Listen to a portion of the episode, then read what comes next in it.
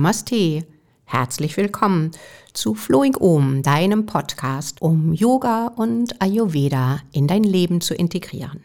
Heute möchte ich mit dir meine Gedanken zur Achtsamkeit teilen. Bei dem Wort Achtsamkeit denken die meisten wahrscheinlich zunächst an buddhistische Konzepte, die in der Stille und Kontemplation ausgeführt werden. Aber Achtsamkeit hat die westliche Welt erobert. Immer mehr Achtsamkeitscoaches, Achtsamkeit-Apps und sogar Achtsamkeitstrainer tauchen auf. Glaubst du, dass Achtsamkeit trainierbar ist? Oder vielleicht lieber so. Tu so, als wäre das Leben jeden Tag neu. Der Blick durchs Fenster, der Duft von Kaffee, der Wind vor dem Haus, die Blumen im Garten, die Berge am Horizont, das Kind, das lacht, die Menschen an deiner Seite. Tu so, als wäre das Leben jeden Tag neu. Thomas Knodel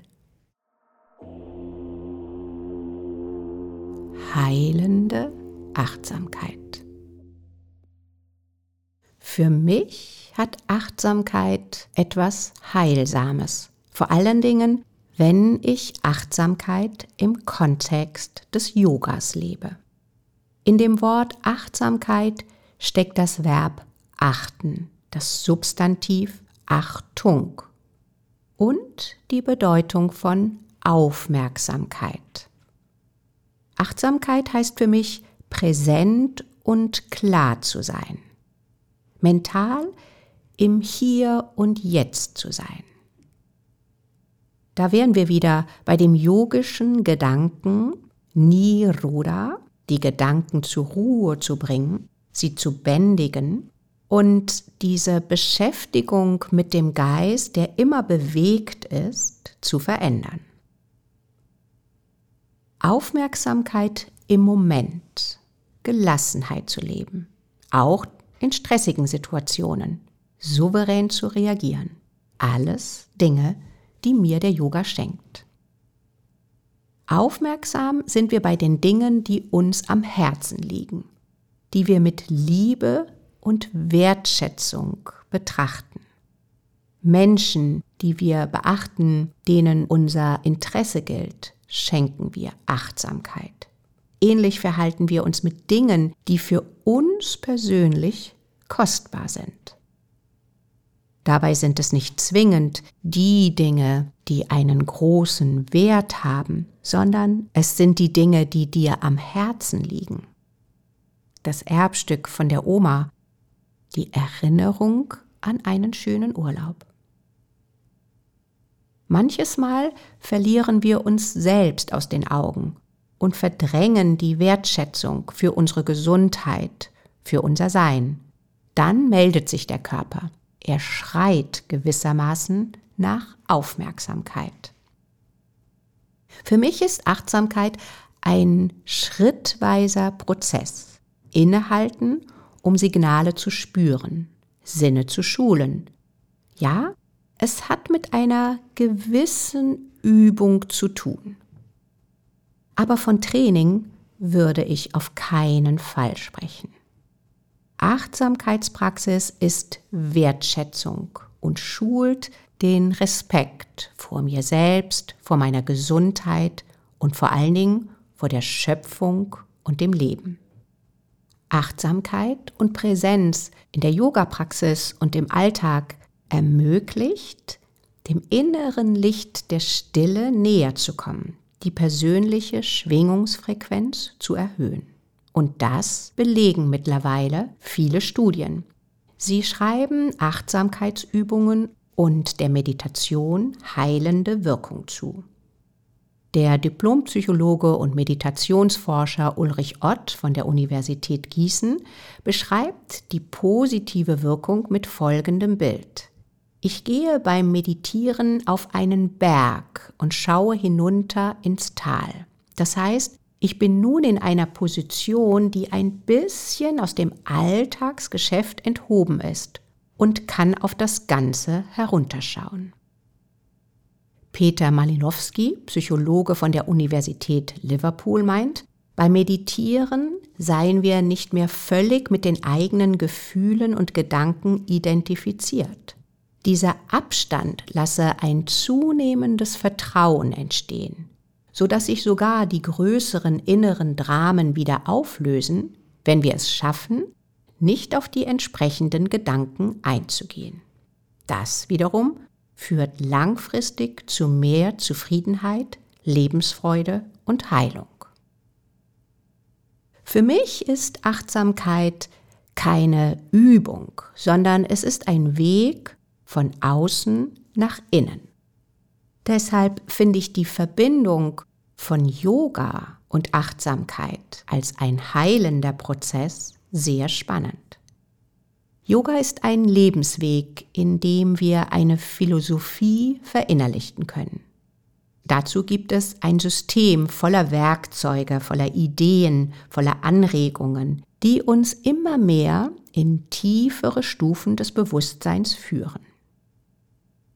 Wie wir unser Leben leben, hat einen direkten Einfluss auf alle Aspekte des Lebens, auf die sozialen Interaktionen, auf die Gesundheit, die Lebensfreude und auch auf den spirituellen Weg. Unsere Gewohnheiten formen uns. Um ihnen auf die Spur zu kommen, können wir wieder die Empfehlungen von Patanjali zur Hilfe nehmen. Er empfiehlt als erstes die Yamas, die fünf sozialen Verhaltensregeln. Ahimsa, Satya, Asteya, Brahmancharya und Aparigata. Diese Empfehlungen sollen wir reflektieren. Wenn es zu deiner Lebenseinstellung gehört, andere mit Vorsicht und Ehrlichkeit zu betrachten und ihnen aus dieser inneren Haltung zu begegnen. Wenn es dir wichtig ist, nichts zu nehmen, was dir nicht gehört, nur das zu nutzen, was auf deinem Weg zur Wahrheit benötigt wird, bist du diesen ethischen Prinzipien sehr nah. Weiterhin empfiehlt Patanjali die Niyamas, den Umgang mit sich selbst. Er spricht von einer regelmäßigen Reinigung von Geist und Körper. Und diese Reinigung soll zu Samtosha, dem Gefühl von Zufriedenheit führen. Aus dieser Zufriedenheit treffen wir Entscheidungen, die Gewohnheiten unterbrechen. Wir geben dem Leben eine positive Wendung ein empfindsamer Umgang mit den persönlichen Ressourcen. Durch die Änderungen der Gewohnheiten beobachten wir unsere Reaktionen, lernen Neigungen und Vorlieben kennen. Kennen wir unsere Neigungen und Absichten, lernen wir uns auf eine neue Weise kennen. Die Tür zur Selbsthinterfragung ist geöffnet. Werden Gewohnheiten mit Achtsamkeit verbunden, sorgen wir gut für uns. Wir sind uns selbst treu und leben aus einer inneren, heilenden, wertschätzenden Wahrheit. Aus dieser Wahrheit entsteht eine Verbundenheit, ein sicheres Empfinden, unterstützt und geführt zu sein eine Offenheit für Spiritualität. Der Glaube, die Überzeugung, die Ahnung einer höheren Kraft, die sich einige als einen göttlichen Funken oder als Licht vorstellen. In jedem Fall ist es eine tiefere Lenkung aus dem Inneren. Die nächste Stufe, die uns Patanjali vorschlägt, sind Asanas, also ein körperlicher, achtsamer Umgang. Er beschreibt die Qualität von Stira und Sukha, also von Stabilität und größtmöglicher Leichtigkeit. Diese Prinzipien üben wir auf der Matte und erspüren so einen neuen Umgang mit Körper und Haltung. Diese Achtsamkeit übertragen wir auf den Alltag. Welches Engagement ist wirklich nötig? Und wo kann ich nachgeben, loslassen, mehr Freude empfinden? Aus diesem körperlichen Erleben entsteht eine Erfahrung von Energie, Pranayama. Der Atem ist der Wind des Lebens, die Quelle der Lebendigkeit. Auf der Matte spüren wir uns hinein in das Kommen und Gehen des Atems. Wir lernen den Atem zu verlängern und zu lenken. Im Alltag gibt uns das eine achtsame Kompetenz zu erspüren, wann wir uns selbst den Atem nehmen, wann wir uns die Lebendigkeit stehlen. Die nächste Empfehlung von Patanjali gilt den Sinnen. Er fordert uns auf, Pratyahara, die Sinne nach innen zu lenken. Der erste Schritt dazu sind Atempausen. Einen Moment, die Fülle und die Leere erleben. Und dabei nach innen spüren und erkennen, alles ist da.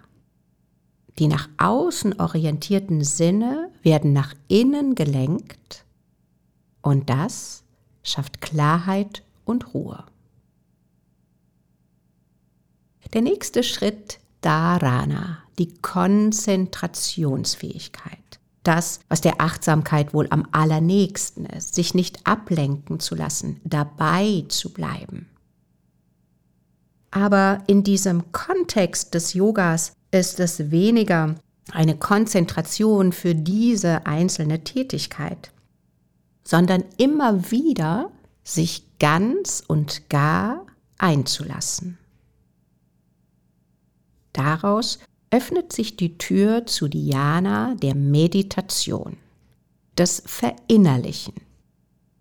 Und Meditation stelle ich mir gerne vor wie eine Tasse mit Öl, aus der nach und nach einzelne Tropfen entweichen. Mehr und mehr in die wahre Essenz eintauchen. Das Konzentrieren löst sich auf. In diesem Kontext ist Meditation noch mehr als sich herausnehmen aus einer Situation. Daraus entsteht die Empfindung von einem besonderen inneren Ort, ein Ankommen in der großen Stille.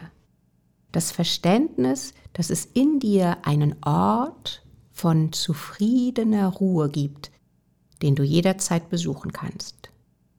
Dieser Ort ist formlos und ohne Hülle. Er lächelt weich und hört gut zu. Hier gibt es Sicherheit und Geborgenheit.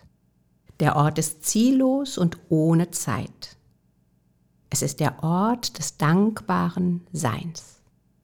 Du hast ihn jederzeit bei dir. Er ist tief in dir. In dieser Erkenntnis wandelt sich deine Wahrnehmung.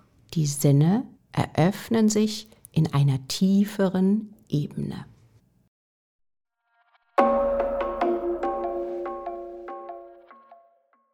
Kleine Maus mit der großen Seele.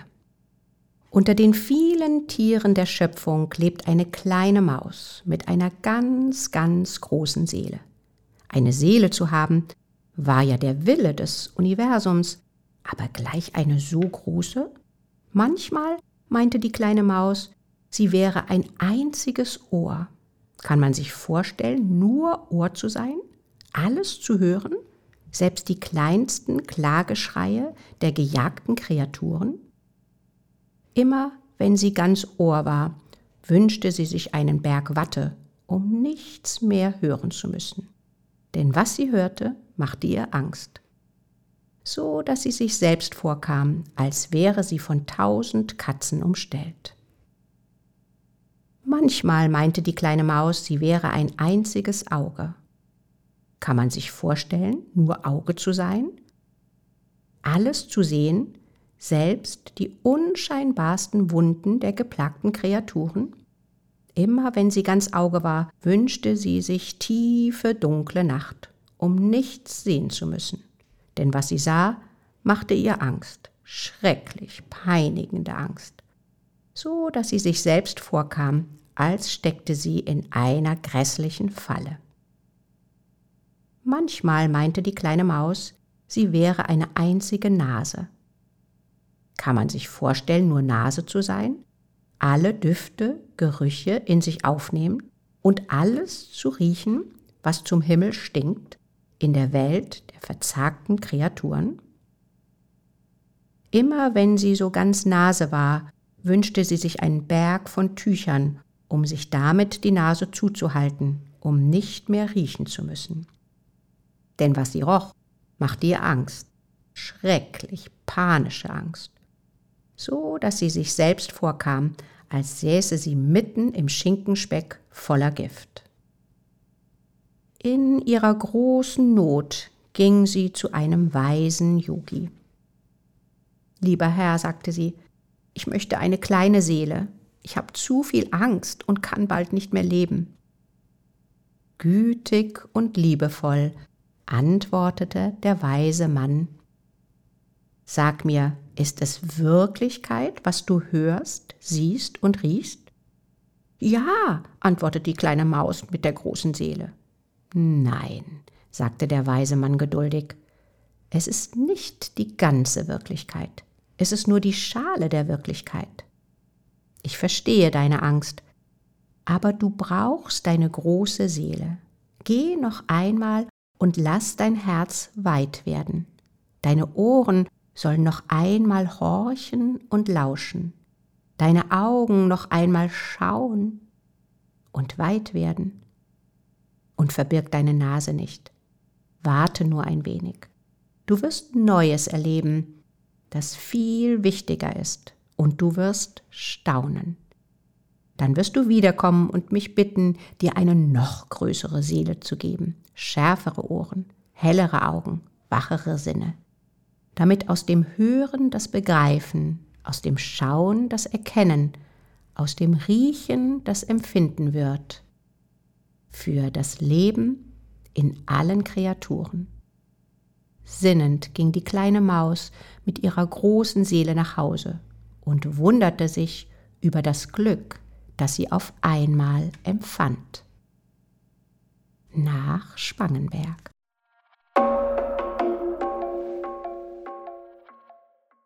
Ich wünsche dir von Herzen, dass dein Yoga dich immer empfindsamer macht, dass du die Töne, Worte, Schwingungen wahrnimmst und sie verinnerlichst mit diesem besonderen Ort, der in dir ist, mit dem göttlichen Funken, dem Licht, und dass dir diese Verbundenheit eine andere Achtsamkeit im Alltag gibt.